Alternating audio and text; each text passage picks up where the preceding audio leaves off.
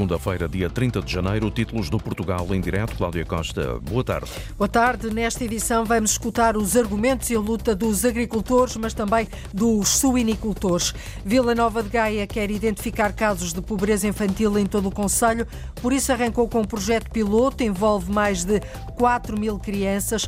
A ideia é combater este flagelo que muitas vezes é invisível. Sem os apoios da Direção-Geral das Artes para os próximos quatro anos, a Câmara de Faro tenta segurar a Companhia de Teatro do Algarve. Mesmo assim, é preciso mais dinheiro para a companhia conseguir sobreviver. Odivelas é o primeiro município do país a ter uma Carta das Religiões. Existem 50 comunidades com diferentes cultos no Conselho. O mapeamento da população de Odivelas revelou o maior conhecimento dos habitantes, o que acaba por ser uma ferramenta fundamental para as decisões políticas da autarquia. É um tema que vamos detalhar adiante. Portugal em direto, emissão na Antena 1, RDP Internacional, Antena 1 Madeira e Antena 1 Açores. A edição é da jornalista Cláudia Costa. Agora são os suinicultores a acusar o governo de estar a desmantelar o Ministério da Agricultura, isto na sequência da publicação da Lei Orgânica do Executivo, onde não consta o cargo de secretário de Estado para o setor. Em direto tem agora David Neves, que é o presidente da Federação Portuguesa de Associações de Suinicultores. Muito, muito boa tarde, David Neves. Por que é que falam em desmantelamento do Ministério da Agricultura? Repare, é com grande preocupação que nós vamos constatando que cada vez mais o Ministério da Agricultura vai perdendo força. Foi numa primeira fase, uh, perdeu a tutela das florestas de desenvolvimento rural, depois perdeu a tutela dos do bem-estar animal e animais de companhia. Uh, recentemente assistimos à integração das DRAPs nas CCDRs. Das Direções Regionais de Agricultura. Das Direções Regionais de Agricultura nas CCDRs e agora estamos assistir também uh, a esta questão relativamente à existência de secretário de Estado da Agricultura. Isto Obviamente, pode levar aqui, David Neves, a uma desvalorização do território e das comunidades do interior do país? Por um lado, por um lado é, é, claramente uma desvalorização do território das comunidades uh, no, no, interior do país, mas, é, mas por outro lado a articulação deste setor uh, com, com, digamos, com o governo uh, vai ficando cada vez mais prejudicada. E repare-se que este é o único setor do qual dependem 100% dos portugues. E parece-nos naturalmente que... E que não, nunca parou de produzir durante a pandemia, não é?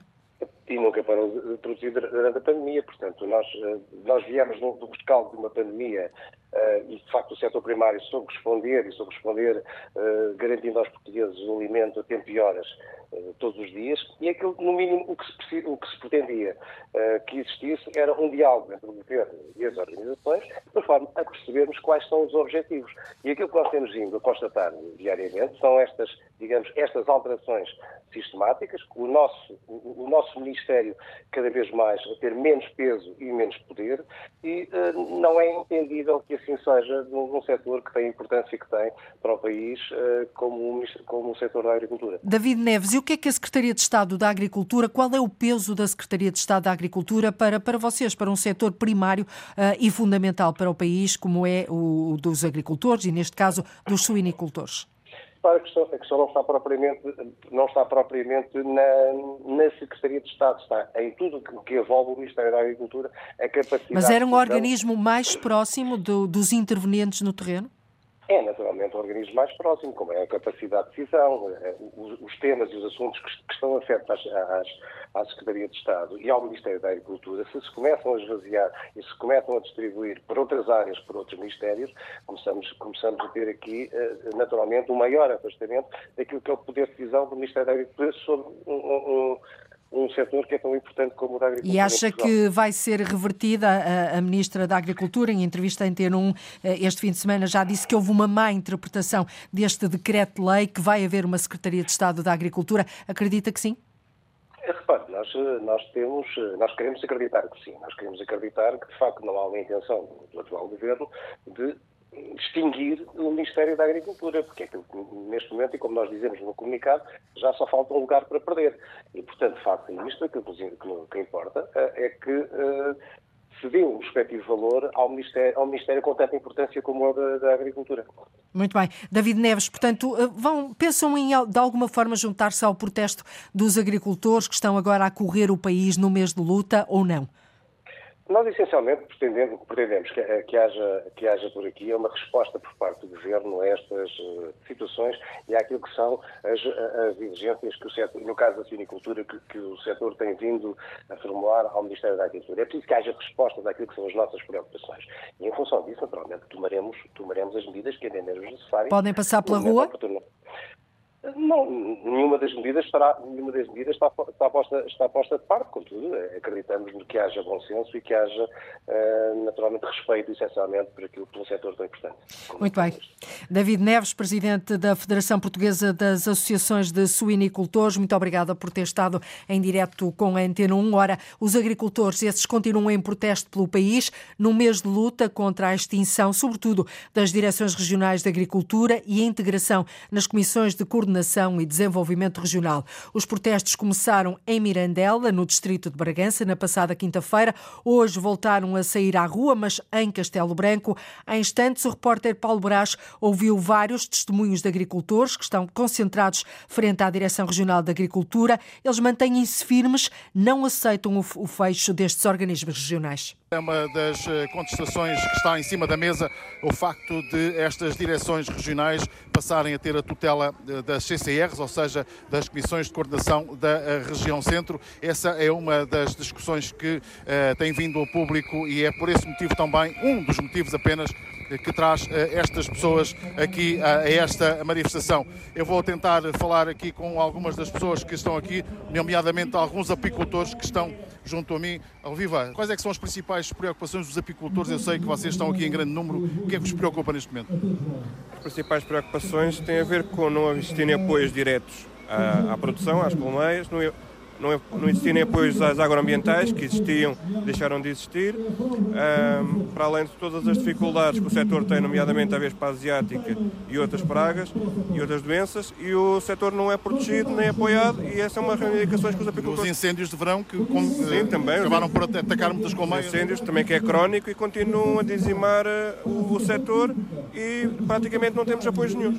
Muito obrigado. Aqui uma, um testemunho de um apicultor, que são das, de, de um sector, uma atividade que uh, tem sido também uh, bastante prejudicada uh, nesta atividade agrícola. eu peço aqui também os senhores vivam. bom dia. O que é que vos preocupa neste momento em relação, o que é que vos preocupa mais em relação a esta questão? porque é que, o que é que traz aqui concretamente? O que me traz aqui é, é o estado em que a agricultura se encontra, a falta de rumo, falta de definição num setor para a médio e longo prazo. Portanto, esta é sempre uma incoerência. Cada vez que o quadro comunitário muda, não sabemos o que é que temos para fazer e a partir daí temos vários setores que somos deficitários no, nosso grau de autoprovisionamento no país e não temos apoio para aumentar a produtividade. Precisamos de apoios para a produtividade e para a eficiência. E andarmos aqui sem rumo, sem, sem apoio nenhum, tanto em termos burocráticos, que é sempre um problema muito grande cada vez que queremos iniciar uma atividade, a burocracia é enorme e a falta de destino, falta de rumo, isso é o que nos preocupa. Nós precisamos de apoio para sermos mais produtivos, para sermos mais eficientes. Não estamos contra ninguém, nós só precisamos é de estímulo à produtividade, senão temos mais abandono do território, maior quantidade de terra ardida. Portanto, isto é tudo um ciclo vicioso que a própria biologia e ecologia está tudo provado em estudos credíveis científicos o provam temos de ser mais eficientes e mais produtivos. Muito obrigado. obrigado. obrigado. Mais uh, algumas, uh, algum depoimento de algumas pessoas nesta manifestação que juntou mais de 50 organizações entre produtores, entre agricultores uh, de vários sectores de atividade relacionados com a agricultura, junto à delegação da Direção Regional de Agricultura em Castelo Branco. Uma manifestação em Castelo Branco que terminou há pouco. Ora, este fim de semana, em entrevista à Antena 1, Maria do Céu Antunes disse que houve houve uma má interpretação do decreto-lei que refere que a Ministra da Agricultura seria coadjuvada apenas pela Secretária de Estado das Pescas. Ora, o Presidente da CAP, Oliveira Souza, já esta manhã disse que não acredita que seja bem assim, por isso Oliveira Souza pede a intervenção do Primeiro-Ministro e mudanças no Ministério da Agricultura. É uma má interpretação uh, teórica, porque na prática significa que estão com dificuldade em encontrar alguém que queira desempenhar funções de Secretário de Estado. E na nossa leitura, isso até pode estar ligado com a destruição das, das, das direções regionais ao passar os diretores regionais para uma figura de segundo plano, sentado à mesa onde tem um diretor mais global, que será o presidente das CCDRs. E isso é o reflexo que alguma coisa vai mal no seio da política ou da implementação da política da, da agricultura no nosso país. Eu lembro que a política agrícola comum é a única verdadeira política comum da União Europeia, tem uma complexidade enorme e precisa de grande capacitação técnica. À medida que a ministra vai desmanchando essa capacitação técnica, é mais difícil encontrar pessoas para desempenhar os lugares. E eu creio que é, no fundo, essa a grande uh, lacuna, é falta de competência técnica. E por isso nós dizemos, o Sr. Primeiro-Ministro tem que ter uma palavra ao país sobre se reconhece ou se não reconhece nos agricultores e na agricultura um pilar da nossa economia. Se reconhece, tem que tomar medidas, tem que tomar uma atitude tem que mudar esta forma do Ministério da Agricultura estar a ser conduzido. O líder da Confederação dos Agricultores de Portugal a defender assim a saída da Ministra da Agricultura, numa altura em que o governo continua à procura do próximo responsável para assumir a Secretaria de Estado da Agricultura. Beja e Alverca entraram na lista de possíveis localizações para o novo aeroporto de Lisboa. As propostas foram feitas à Comissão Técnica Independente responsável pela avaliação ambiental estratégica que as vai analisar. Rosário Macário, uma das coordenadoras da comissão, recorda as propostas que já existem e as que vão entrar em equação. Portela, eh, Montijo, eh, Santarém e Alcochete. Mas estas não serão as únicas eh, opções que vamos analisar. Portanto, vamos analisar outras opções que, entretanto, também eh, já nos chegaram como propostas e, portanto, que iremos analisar. E desde eh, a resolução do Conselho de Ministros previa isso, que nós decidíssemos que outras propostas iríamos analisar. E, portanto, iríamos, vamos analisar também, pelo menos, mais Alverca e mais Beja, que já nos chegaram. A partir de abril não haverá mais propostas. Os relatórios com as conclusões da Comissão Técnica Independente têm de estar fechados até novembro, passando depois para a fase de discussão pública. Rosário Macário explicou que o trabalho da Comissão será desenvolvido com transparência através de meios de comunicação digital com a população, para que assim possam acompanhar o desenvolvimento do trabalho. Esta é a primeira vez que é feita uma avaliação ambiental estratégica para o projeto da expansão aeroportuária portuária. Diferente dos estudos de impacto ambiental, a ideia é que seja entregue um dossiê ao governo que depois vai escolher numa decisão política suportada neste trabalho. O projeto Metrobus do Porto, entre a Rotunda da Boa Vista e a Praça do Império, na zona da Foz, é apresentado esta tarde. As obras já estão agendadas, devem começar nos próximos dias. Está previsto, Lourdes Dias, um investimento de 66 milhões de euros. A primeira ligação do Metrobus do Porto vai unir a Rotunda da Boa Vista e a Praça do Império. Estão previstas sete estações: Casa da Música, Guerra Junqueiro, Bessa, Pinheiro Manso, Serralves, João Barros e Império. Mais tarde, a via do Metrobus vai prolongar-se até Matosinhos, com quatro estações. Os autocarros têm paragem obrigatória em Antunes Guimarães, Garcia da Horta, Nevogilde e Castelo do Queixo. O fim da linha é na rotunda da Anémona, situada na Praça Cidade de Salvador, já em Matosinhos. Num corredor próprio vão circular autocarros movidos a hidrogênio verde. O Metrobus vai ser operado pela Sociedade de Transportes Coletivos do Porto, STCP. O preço do investimento total é de 66 milhões de euros, financiados a fundo perdido pelo Plano de Recuperação e Resiliência, e as obras podem arrancar já na próxima semana. No âmbito deste projeto, a Metro do Porto lançou em dezembro do ano passado um concurso público de mais de 23 milhões de euros para comprar 12 autocarros. No Porto e a cargo da Metro do Porto decorrem atualmente as obras na linha rosa, que ligará as estações de São Bento à Casa da Música, linha que deve estar concluída no próximo ano. Em Vila Nova de Gaia está em obra a linha amarela, que vai ligar Santo Vídeo a Vila d'Este. O prolongamento desta linha deve estar concluído no final deste ano. E o projeto do Metrobus do Porto vai ser apresentado às três e meia da tarde na Casa da Música pelo autarca Rui Moreira e também pelo presidente da empresa Metro do Porto. O Metrobus deve começar a operar, se tudo correr bem, em 2024. As obras decorrem este ano e no próximo. Diagnosticar casos de pobreza de crianças é um dos objetivos do projeto piloto que arrancou há uma semana em Vila Nova de Gaia. O Conselho é, sim, o primeiro do país em que foi constituído um núcleo local da garantia para a infância. A jornalista Sandra Henriques falou com o autarca de Gaia, que espera com esta iniciativa combater a pobreza infantil em todo o Conselho. Identificar casos de pobreza entre crianças é um dos principais objetivos do Núcleo Local da Garantia para a Infância de Gaia, aponta o Presidente da Câmara, Eduardo Vitor Rodrigues. Diagnosticar e identificá-las, porque estamos a falar de processos que, em muitos casos, são processos muito invisíveis. Eh, que aparecem aos olhos dos professores, aparecem aos olhos da funcionária da cantina que percebe que o aluno está a comer de uma forma diferente porque tinha fome por não ter jantado no, jantado no dia anterior, por razões que têm que ver com, enfim, capacidade ou incapacidade dos pais suprirem os mínimos no, no, eh, no vestuário, na alimentação, na, na, higiene pessoal, etc. Portanto, há, um, há uma invisibilidade relativa deste processo e nós precisávamos ter respostas. O autarca de Gaia diz que já tinham no terreno um programa de apoio a crianças em situação mais vulnerável, mas era apenas destinado a algumas freguesias. Neste momento passamos a ter, para além desse, um programa municipal verdadeiramente direcionado a 100% das freguesias e 100% das crianças, eh, numa perspectiva de combate à pobreza infantil, eh, que é, em muitos casos, muito mais invisível e muito mais difícil de, de, de intervencionar do que a pobreza das famílias vista de forma mais, mais, mais alargada. É um projeto muito interessante, espero que cumpra os objetivos e, quem sabe, daqui possa disputar-se uma, uma iniciativa iniciativa que outros municípios e outras realidades possam abraçar. Eduardo Vitor Rodrigues defende que esta deve ser uma prioridade pelo impacto que a pobreza infantil tem sobre o futuro destas crianças. Este programa experimental envolve mais de 4 mil crianças do Conselho de Vila Nova de Gaia. Daqui a um ano vai ser reavaliado, mas está já prevista a renovação automática por mais dois anos.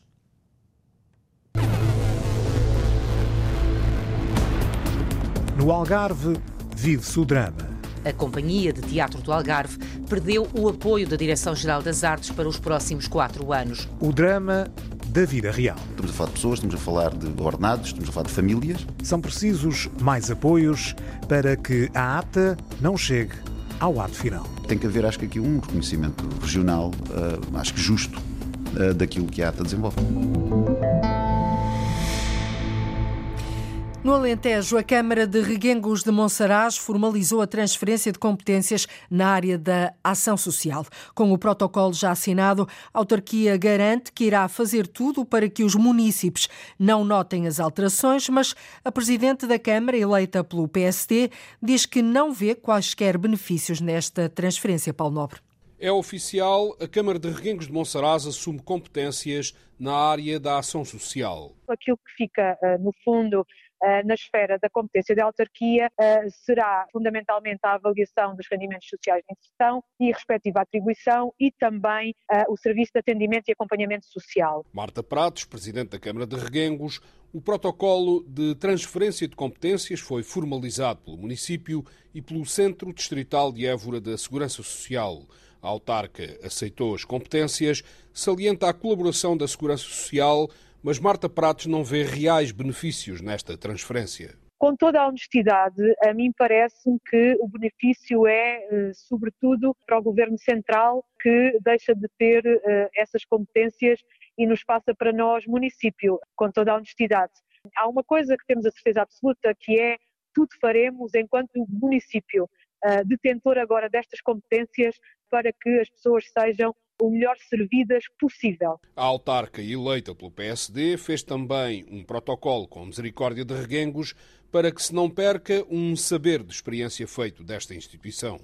Entendemos que este serviço de atendimento e acompanhamento social não devia ficar na Câmara Municipal, no município, uma vez que estava uh, sob a alçada da Santa Casa da Misericórdia de Reguengos de Monsaraz e que uh, íamos aproveitar, digamos assim, o know-how, a experiência um, dos técnicos da Santa Casa da Misericórdia.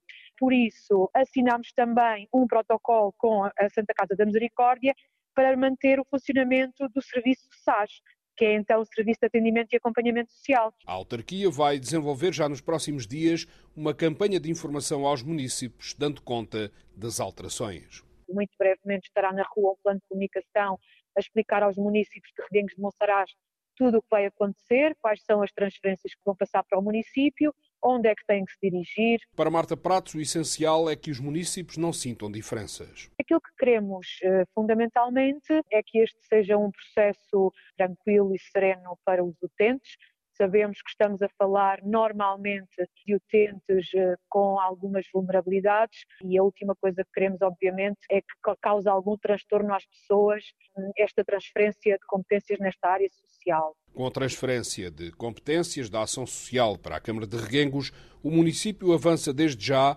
com um concurso para a admissão de um técnico superior nesta área. Ainda assim, a Câmara de Reguengos de Monsaraz assumiu, é certo, assumiu as competências na área da ação social, mas a autarquia diz que não vê qualquer benefício nessa transferência.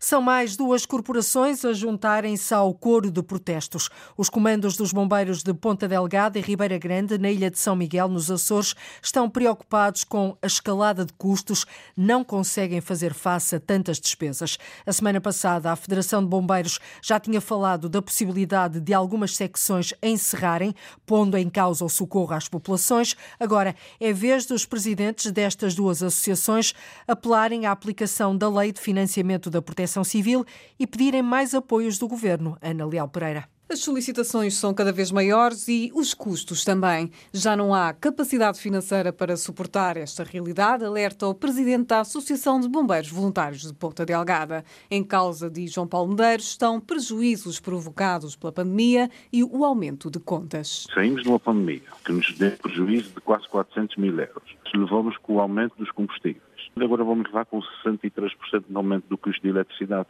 Vai fazer com que a nossa eletricidade passe de cerca de 6 mil para quase 10 mil euros por mês. Custos que podiam ser atenuados com a aplicação da adaptação da Lei Nacional de Financiamento da Proteção Civil. Só no caso de Ponta Delgada, o encaixe financeiro rondaria os 200 mil euros. Somos uma região autónoma há, quase 50 anos e nunca adaptou a legislação nacional para que haja uma lei de financiamento e que defina o plano de investimentos, dos recursos bons, das viaturas, to no caso de Ponta Delgada, as contas assim por alto representavam um encaixe financeiro na ordem dos 200 mil euros por ano. Faz-nos falta. O mesmo defende o presidente da Associação de Bombeiros Voluntários da Ribeira Grande. José Nuno Muniz diz que os atuais apoios governamentais não são suficientes. Tudo aquilo que a gente recebe do governo regional sobre si não poderia ser suficiente para manter um corpo de bombeiros com uma dimensão de nós. E a falta de verbas traduz-se no encerramento de secções, é o caso da Lomba da Maia. Para nós mantermos aberta a Lomba da Maia, tínhamos que ter mais uma tripulação. Tínhamos que contratar cinco pessoas.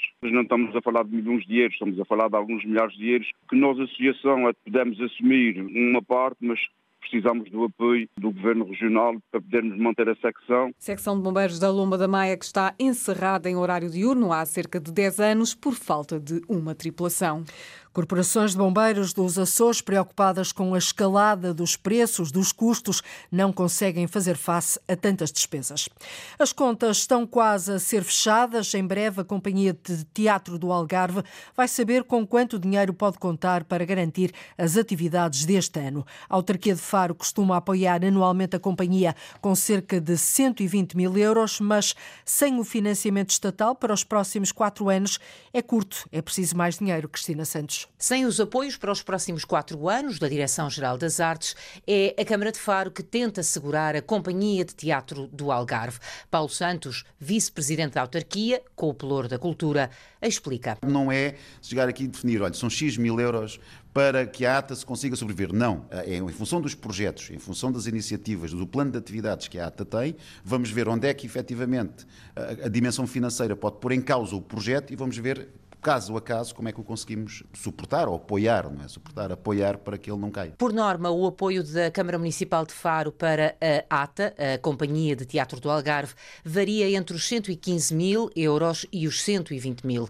Paulo Santos reconhece que vai ser preciso ajudar mais. Quer pelos recursos humanos que tem, quer pela equipa que tem, que não pode ficar de um dia para o outro sem a, sua sustentabilidade financeira. Estamos a falar de pessoas, estamos a falar de ordenados, estamos a falar de famílias, mas e, acima, e, mas e paralelamente também com a atividade importantíssima que a ATA desenvolve, que isso porá em causa não só o Teatro Letos na sua programação e naquilo que o Teatro Redes oferece à, à, à comunidade de Farense e Algarvia, que vai frequentemente ao Letes, mas tudo o resto, desde os projetos educativos, da, da criação, de tudo aquilo que a ATA desenvolve no Algarve. O vice-presidente da Câmara Municipal de Faro lembra ainda a necessidade da Associação de Municípios do Algarve reconhecer o trabalho que a Companhia de Teatro do Algarve faz em toda a região. Todo um, um outro conjunto de atividades do seu, do seu plano de atividades da ATA passa não só por Faro, mas pelo Algarve. Portanto, acho que deve haver, se calhar, aqui agora um reconhecimento mais efetivo, porque, obviamente, a DG Artes daria aqui um, um conforto financeiro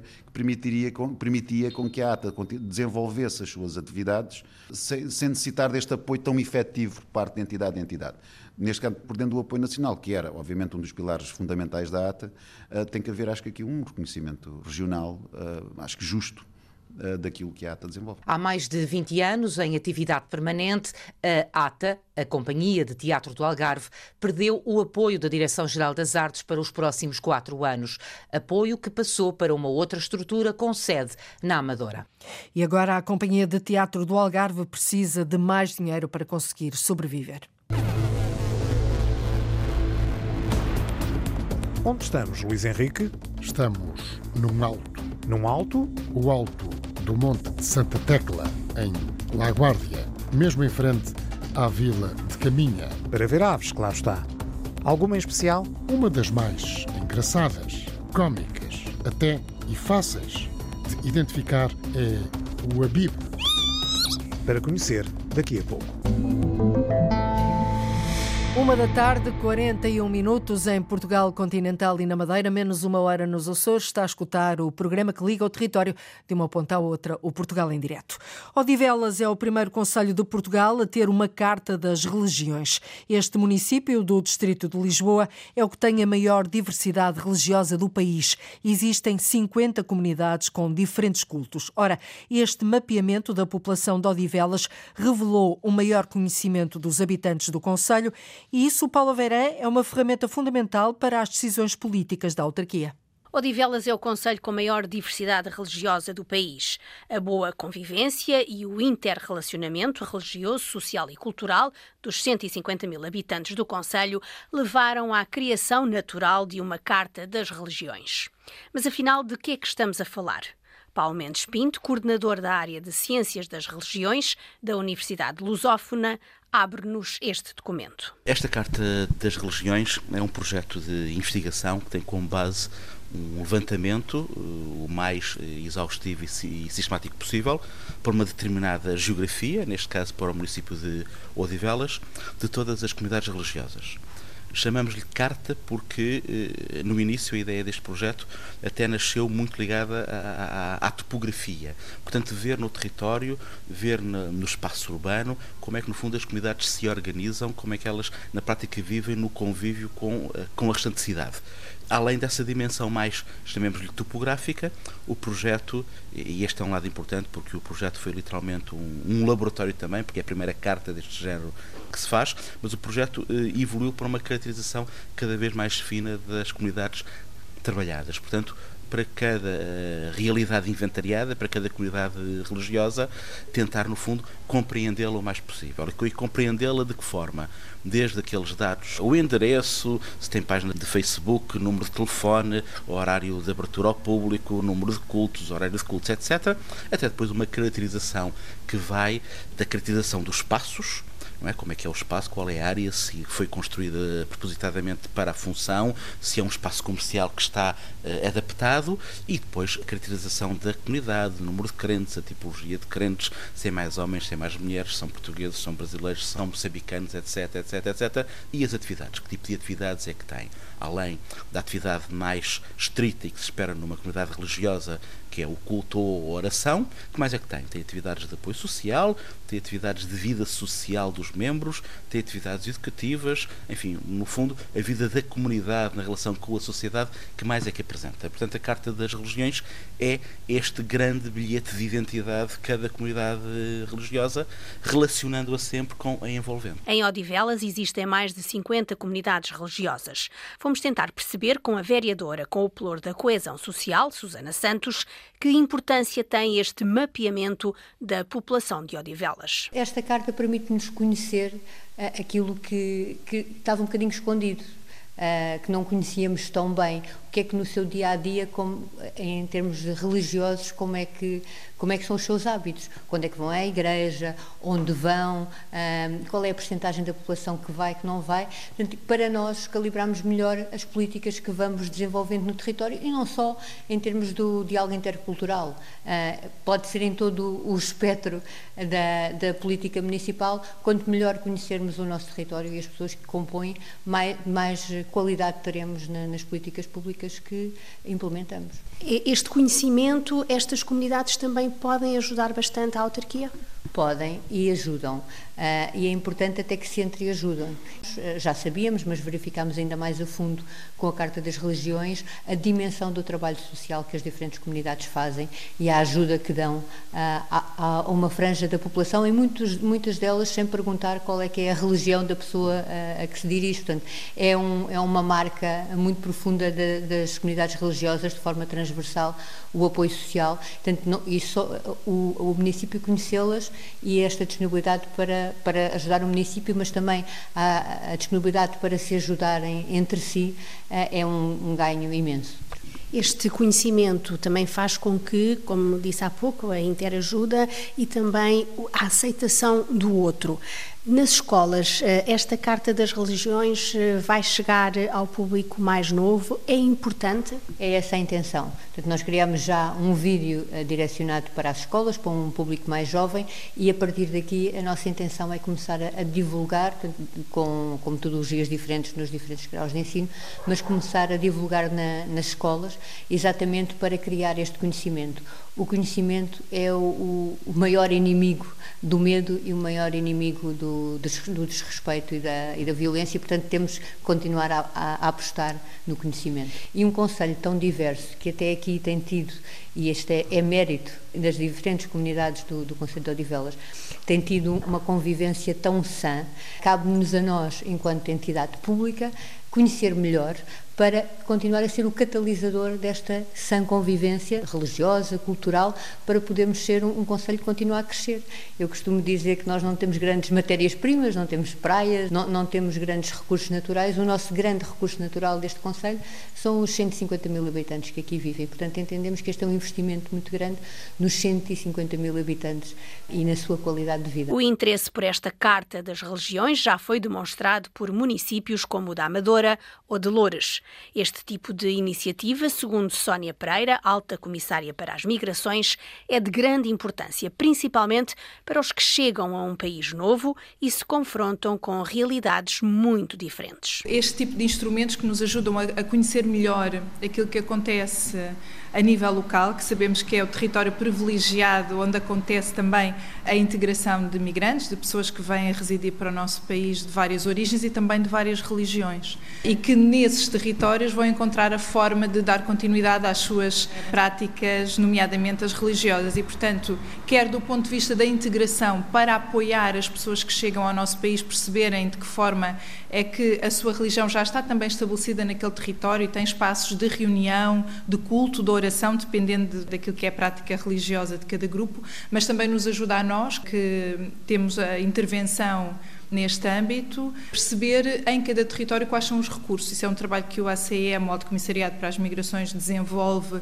regularmente, é o mapeamento de recursos que existem em cada território, designadamente em cada município, para apoiar a integração eh, de migrantes. E este tipo de instrumento, como a Carta das Religiões, ajuda-nos a ter um conhecimento melhor deste espaço, que é um espaço também importante para as comunidades migrantes. E as próprias comunidades religiosas veem nisto um reconhecimento, uma confiança?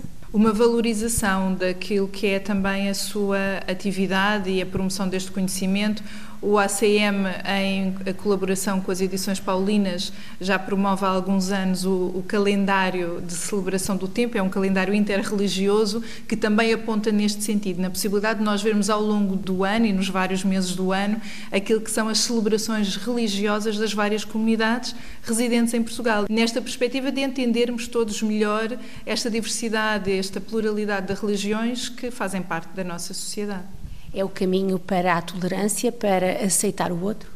é o caminho para nos compreendermos melhor, não é? E também para podermos respeitar melhor aquilo que são, neste âmbito, as convicções religiosas, as festividades, os rituais, que muitos deles também já fazem parte da nossa, da nossa vida coletiva. A Carta das Religiões traz ao Conselho de Odivelas um maior conhecimento das comunidades que lá vivem, mas é também uma mais-valia para as próprias decisões políticas que são tomadas pela autarquia. Uma radiografia aos 150 mil habitantes do Conselho de Odivelas. Esta carta esta Carta das Religiões vai servir de modelo a outros municípios do país. Hoje, a rubrica Os Nossos Animais Selvagens leva-nos até ao estuário do Minho. É uma importante zona de descanso e de alimentação para muitas espécies de aves. Tem áreas de caniçal e sapal e também bancos de areia rasa. Foi lá que o jornalista Luís Henrique Pereira encontrou o abibe, uma ave roliça que se distingue desde logo das outras por ter um penacho na cabeça. E quando o sol incide, a plumagem ganha um colorido especial.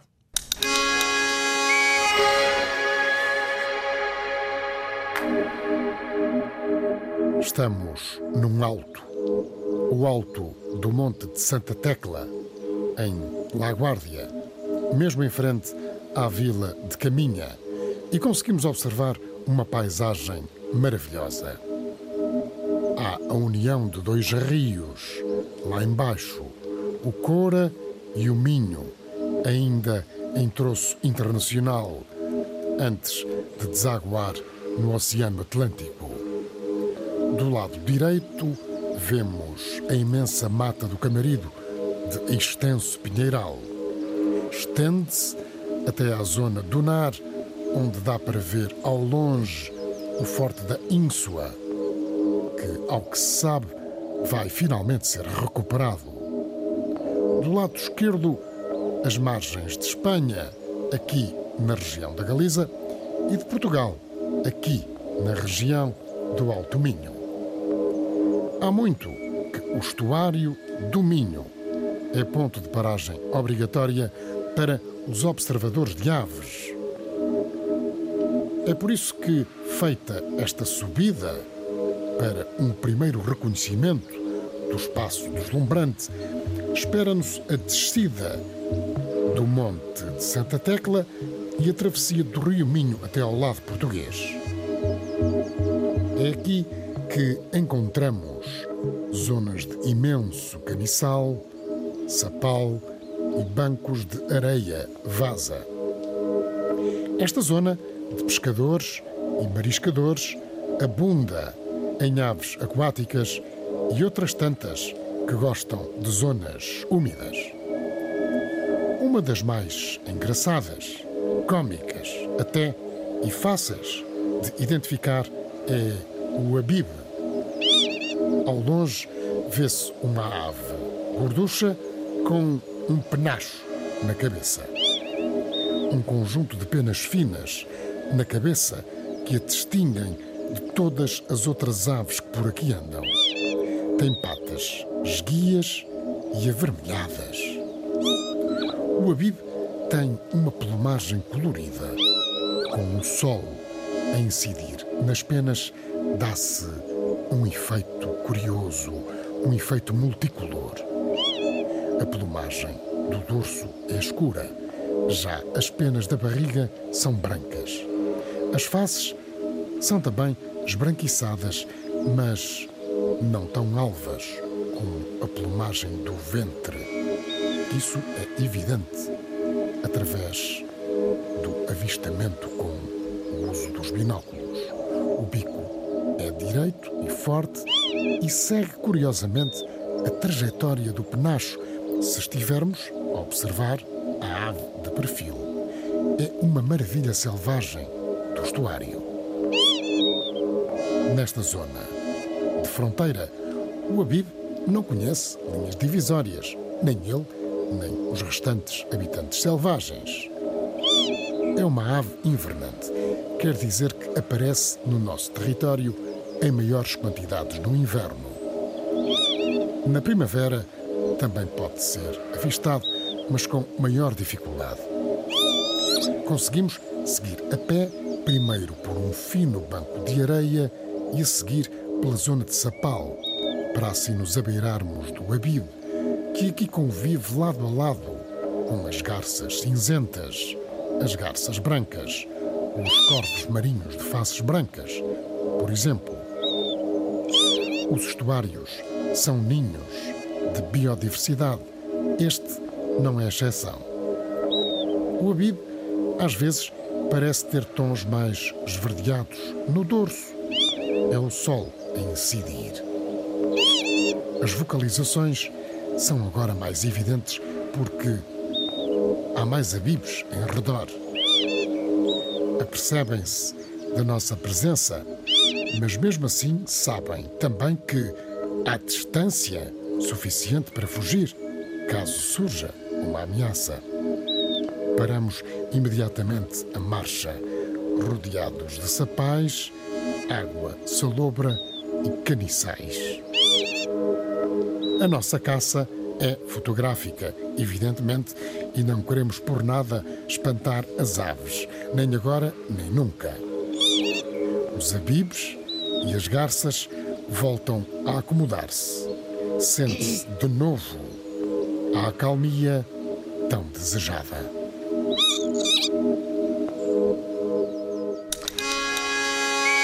Os nossos animais selvagens é uma rubrica de Luís Henrique Pereira com sonoplastia pós-produção áudio de João Barros, Edgar Barbosa, Rui Fonseca, Rui Coelho e Cláudio Calado. Uma rubrica que pode ouvir a qualquer hora na RTP Play. Até ao final do ano, a nova fábrica de laticínios da Ilha Terceira, nos Açores, deve começar a funcionar. A Ilha Açor quer aproveitar o excedente de leite produzido na ilha e promover o aumento de produção e também da exportação. O queijo e a manteiga vão ser, Francisco Faria, os primeiros produtos deste projeto com capacidade para transformar 200 mil litros de leite por dia. A nova fábrica de laticínios da Terceira deverá entrar em funcionamento no segundo semestre deste ano. Então, a obra está a correr muito bem, as empresas estão, estão a cumprir com os timings.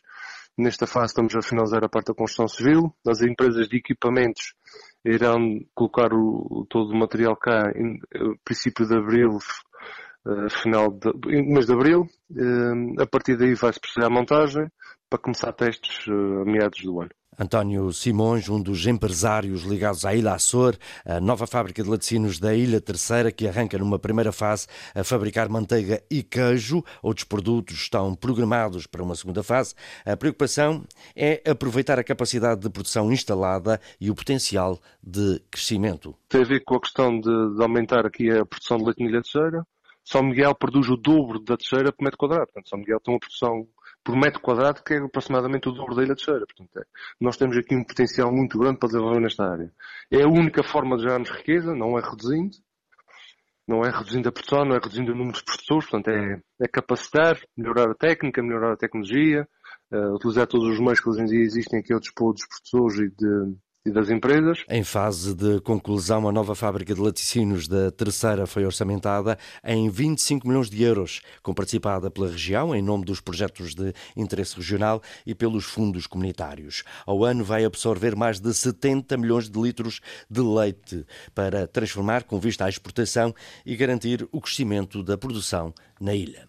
A nova fábrica de laticínios da Ilha Terceira deve começar assim a funcionar até ao final do ano. E a terminar, digo-lhe que as temperaturas, como reparou, continuam muito baixas, por isso a Câmara de Lisboa vai prolongar o plano de contingência para proteger do frio as pessoas sem abrigo. As equipas técnicas de rua estão espalhadas por sete locais na cidade para encaminhar os sem-abrigo ao pavilhão municipal Manuel Castelo Branco, onde serão servidas refeições quentes, alimentos e agasalhos. As equipas vão estar no Rocio, no Intendente, Saldanha, Gar do Oriente, Estação de Santa Apolónia, Cais do Sodré e Alcântara. As estações de metropolitano do Rocio, Santa Apolónia e Oriente vão continuar abertas entre as 11 da noite e as 6 e meia da manhã, pelo menos até à próxima quarta-feira, dia 1 de fevereiro.